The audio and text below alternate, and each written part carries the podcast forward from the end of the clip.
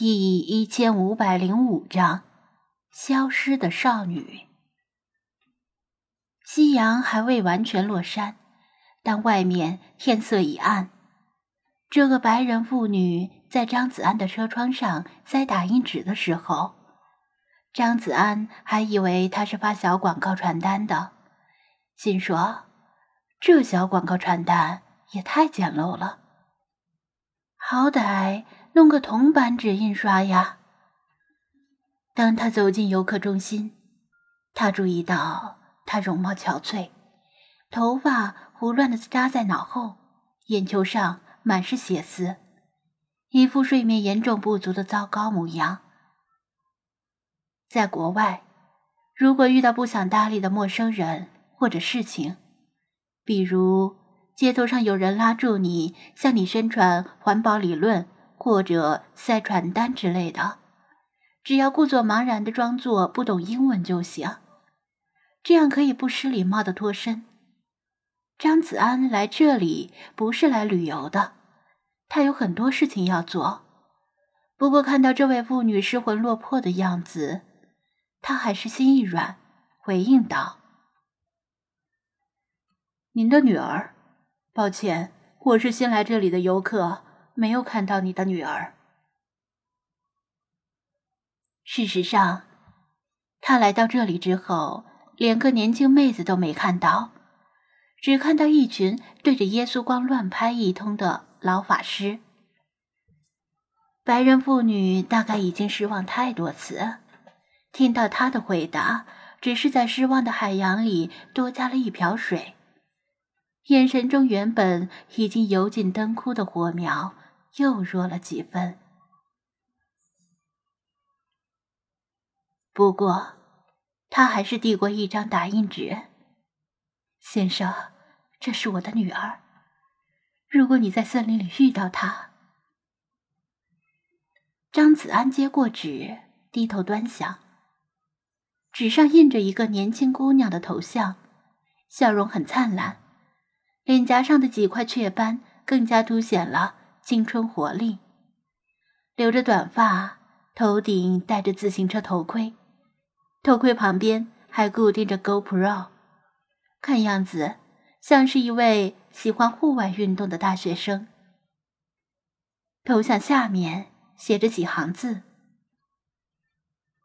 这个姑娘叫美格·米勒，今年刚十九岁，在名校就读，因为热爱各种户外运动。”以及勇于挑战自我，他决定今年暑假利用自行车外加徒步，从旧金山出发，纵穿美国西海岸的一连串森林公园。结果不幸，大约在两周前失踪。最后给出一串电话号码，请看到他的人联系他的家人或者警察。张子安看得微微皱眉。他因为僵尸路、胶囊以及乐事狗粮的原因，在来美国之前和之后查过一些资料。很多人恐怕不知道，在被视为西方世界科技最发达、文明最昌盛的美国，直到十年前，才有人成功的完成类似的壮举。徒步纵穿太平洋西岸，绵延一千八百英里的红木森林，而且那是两个男人合作完成的。他不清楚这位叫做梅根的姑娘是否做过类似的调查，还是头脑一热就上了。他估计是后者。如果真的做过调查，就不敢小觑这片广袤的原始森林。诚然。驾车自由行的游客们可以很轻易的从公路上纵穿西海岸，除了车祸以外，基本上不会遇到任何危险，还可以从公园官方推荐的经典徒步路线里选择一两条走走，就当是游览过了。但真正的徒步可是比这个危险的多。原始森林里什么事儿都可能发生，除了熊和美洲狮这样的猛兽之外，暴雨、山洪、塌方、泥石流，心怀不轨的歹徒都可能要了你的命。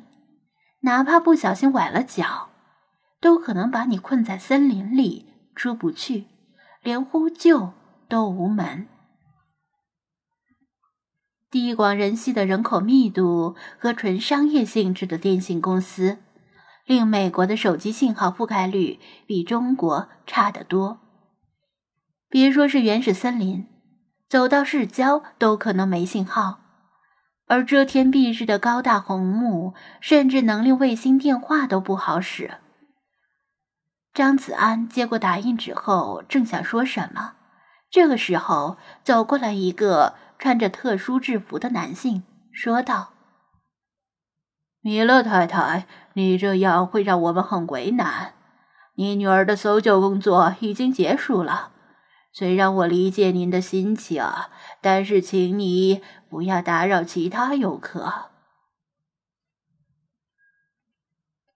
这位男性的制服是灰色上衣，外加墨绿色长裤，肩膀上有橘红色的盾形徽章，头上戴着浅棕色的牛仔帽。这套制服挺帅气，但是张子安没在其他地方见过。仔细观察一下这人的徽章，张子安恍然大悟，原来这是一位公园巡查员，或者也叫森林巡查员，取决于身处美国公园体系还是美国森林体系，类似于中国的森林警察，但。职责非常宽泛，从收取门票到导游，再到搜索失踪者和调查案件，基本上森林公园里发生的一切大事小情都归他们管。米勒太太像是被激怒般叫道：“我的女儿没有死啊！你们这帮饭桶擅自结束了搜救，然后强迫我同意。好，那我自己来。”你们休想控制我，永远别想！森林巡查员尴尬的看了张子安一眼，摊手说道：“我们没有说你的女儿死了，只是认为她的失踪位置并不是在这片森林。我劝你还是去其他森林找找。他就是在这里，我敢肯定。”